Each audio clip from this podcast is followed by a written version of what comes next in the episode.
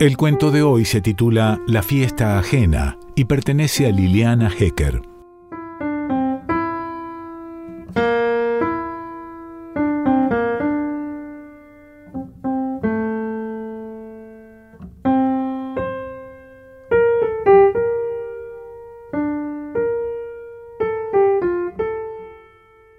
No más llegó, fue a la cocina a ver si estaba el mono.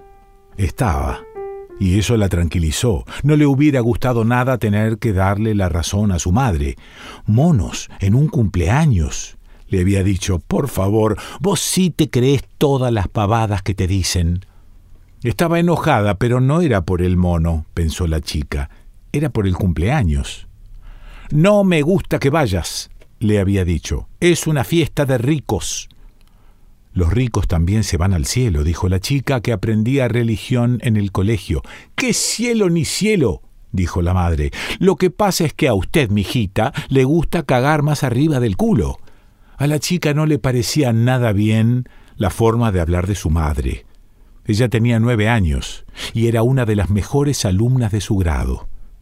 Yo voy a ir porque estoy invitada, dijo, y estoy invitada porque Luciana es mi amiga y se acabó. sí, tu amiga, dijo la madre. Hizo una pausa. Oíme, Rosaura, dijo por fin, esa no es tu amiga. ¿Sabés lo que sos vos para todos ellos? Sos la hija de la sirvienta, nada más. Rosaura parpadeó con energía. No iba a llorar. Cállate, gritó. ¿Qué vas a saber vos lo que es ser amiga? Ella iba casi todas las tardes a la casa de Luciana y preparaban juntas los deberes mientras su madre hacía la limpieza. Tomaban la leche en la cocina y se contaban secretos. A Rosaura le gustaba enormemente todo lo que había en esa casa, y la gente también le gustaba. Yo voy a ir porque va a ser la fiesta más hermosa del mundo. Luciana me lo dijo, va a venir un mago y va a traer un mono y todo. La madre giró el cuerpo para mirarla bien y ampulosamente apoyó las manos en las caderas. ¿Monos en un cumpleaños? dijo. Por favor, vos sí que te crees todas las pavadas que te dicen. Rosaura se ofendió mucho. Además le parecía mal que su madre acusara a las personas de mentirosas simplemente porque eran ricas. Ella también quería ser rica. ¿Qué? Si un día llegaba a vivir en un hermoso palacio, ¿su madre no la iba a querer tampoco a ella? Se sintió muy triste. Deseaba ir a esa fiesta más que nada en el mundo. Si no voy me muero, murmuró, casi sin mover los labios. Y no estaba muy segura de que se hubiera oído, pero lo cierto es que la mañana de la fiesta descubrió que su madre le había almidonado el vestido de Navidad. Y a la tarde Después de que le lavó la cabeza, le enjuagó el pelo con vinagre de manzanas para que le quedara bien brillante. Antes de salir, Rosaura se miró en el espejo, con el vestido blanco y el pelo brillándole, y se vio lindísima. La señora Inés también pareció notarlo. Apenas la vio entrar, le dijo Qué linda estás hoy, Rosaura. Ella con las manos impartió un ligero balanceo a su pollera almidonada, entró a la fiesta con paso firme, saludó a Luciana y le preguntó por el mono.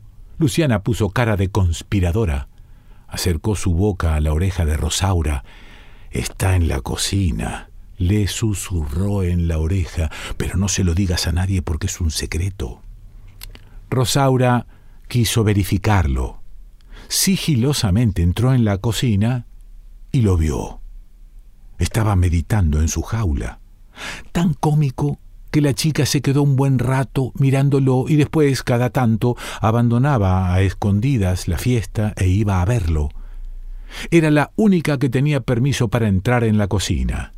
La señora Inés se lo había dicho. Vos sí, pero ningún otro. Son muy revoltosos, capaz que rompen algo. Rosaura, en cambio, no rompió nada. Ni siquiera tuvo problemas con la jarra de naranjada cuando la llevó desde la cocina al comedor. La sostuvo con mucho cuidado y no volcó ni una gota. Eso que la señora Inés le había dicho, ¿te parece que vas a poder con esa jarra tan grande? Y claro que iba a poder. No era de manteca como otras. De manteca era la rubia del moño en la cabeza. Apenas la vio, la del moño le dijo, ¿Y vos quién sos? Soy amiga de Luciana, dijo Rosaura. No, dijo la del moño, vos no sos amiga de Luciana porque yo soy la prima y conozco a todas sus amigas. Y a vos no te conozco. ¿Y a mí qué me importa? dijo Rosaura. Yo vengo todas las tardes con mi mamá y hacemos los deberes juntas. ¿Vos y tu mamá hacen los deberes juntas? dijo la del moño con una risita. Yo y Luciana hacemos los deberes juntas, dijo Rosaura muy seria. La del moño se encogió de hombros. Eso no es ser amiga, dijo. ¿Vas al colegio con ella? No. ¿Y entonces de dónde la conoces? dijo la del moño, que empezaba a impacientarse. Rosaura se acordaba perfectamente de las palabras de su madre. Respiró hondo. Soy hija de la empleada, dijo. Su madre se lo había dicho bien claro. Si alguno te pregunta, vos le decís que sos la hija de la empleada y listo. También le había dicho que tenía que agregar y a mucha honra. Pero Rosaura pensó que nunca en su vida se iba a animar a decir algo así. ¿Qué empleada? dijo la del moño. ¿Vende cosas en una tienda? No, dijo Rosaura con rabia. Mi mamá no vende nada, para que sepas. ¿Y entonces cómo es empleada? dijo la del moño. Pero en ese momento se acercó la señora Inés, haciendo shh, shh, y le dijo a Rosaura si no la podía ayudar a servir las salchichitas, ella que conocía la casa mejor que nadie. ¿Viste? le dijo Rosaura a la del moño, y con disimulo le pateó un tobillo. Fuera de la del moño todos los chicos le encantaron. La que más le gustaba era Luciana con su corona de oro, después los varones. Ella salió primera en la carrera de embolsados y en la mancha agachada nadie la pudo agarrar. Cuando los dividieron en equipos para jugar al delegado, todos los varones pedían a gritos que la pusieran en su equipo. A Rosaura le pareció que nunca en su vida había sido tan feliz. Pero faltaba lo mejor. Lo mejor vino después que Luciana apagó las velitas. Primero la torta. La señora Inés le había pedido que la ayudara a servir la torta y Rosaura se divirtió muchísimo porque todos los chicos se le vinieron encima y le gritaban a mí, a mí. Rosaura se acordó de una historia donde había una reina que tenía derecho de vida y muerte sobre sus súbditos. Siempre le había gustado eso de tener derecho de vida y muerte. A Luciana y a los varones les dio los pedazos más grandes y a la del moño una tajadita que daba lástima. Después de la torta llegó el mago. Era muy flaco y tenía una capa roja. Y era mago de verdad. Desanudaba pañuelos con un soplo y enhebraba argollas que no estaban cortadas por ninguna parte. Adivinaba las cartas y el mono era el ayudante. Era muy raro el mago. Al mono le llamaba socio. A ver, socio, de vuelta una carta, le decía. No se me escape, socio, que estamos en horario de trabajo. La prueba final era la más emocionante. Un chico tenía que sostener al mono en brazos y el mago lo iba a hacer desaparecer. ¡Al chico! gritaron todos. ¡Al mono! gritó el mago. Rosaura pensó que esta era la fiesta más divertida del mundo. El mago llamó a un gordito, pero el gordito se asustó enseguida y dejó caer al mono. El mago lo levantó con mucho cuidado, le dijo algo en secreto, y el mono hizo que sí con la cabeza. No hay que ser tan timorato, compañero, le dijo el mago al gordito. ¿Qué es timorato? dijo el gordito. El mago giró la cabeza hacia un lado y otro lado como para comprobar que no había espías. Cagón, dijo. Vaya a sentarse, compañero. Después fue mirando una por una las caras de todos. A Rosaura le palpitaba el corazón. A ver, la de los ojos de mora, dijo el mago, y todos vieron cómo la señalaba a ella. No tuvo miedo, ni con el mono en brazos, ni cuando el mago hizo desaparecer al mono, ni al final cuando el mago hizo ondular su capa roja sobre la cabeza de Rosaura.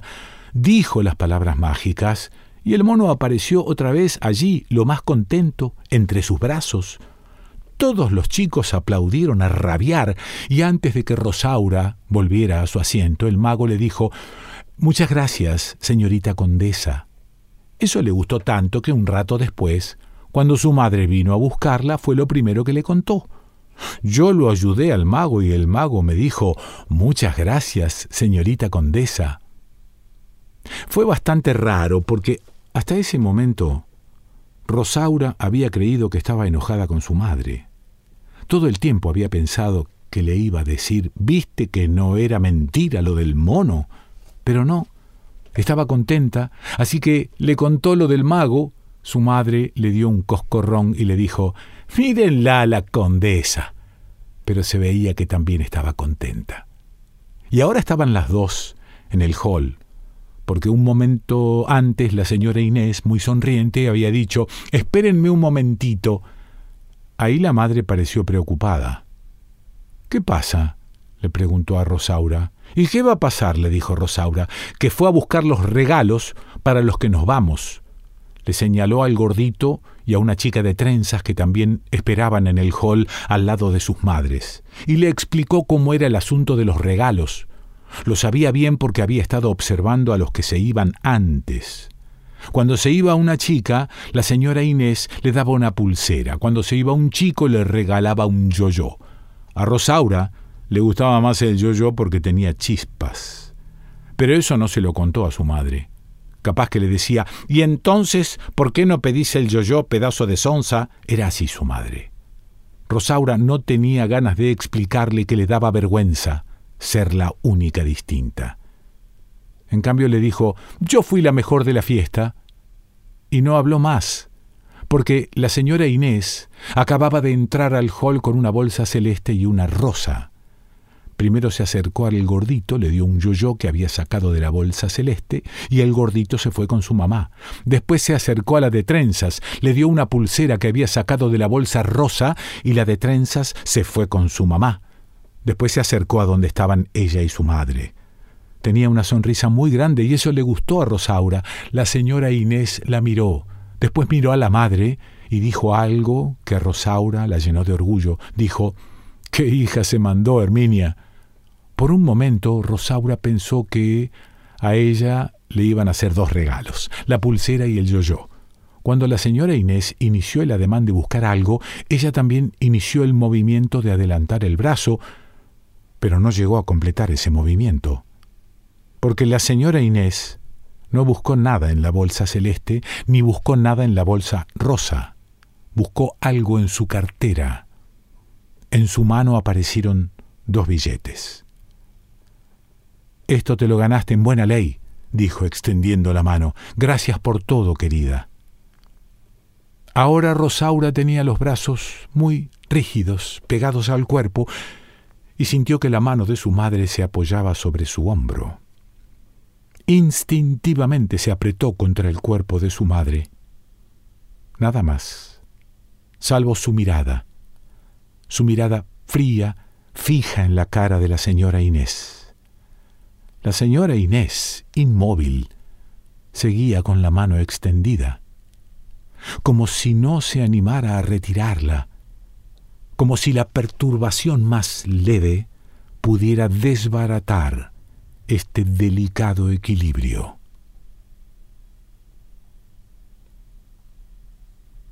Liliana Hecker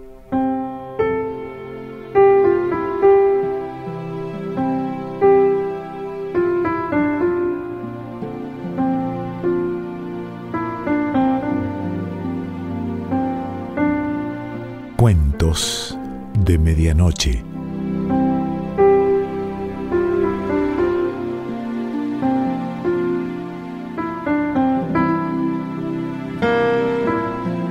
Selección Pancho Mondino. Idea y lectura Quique Pessoa.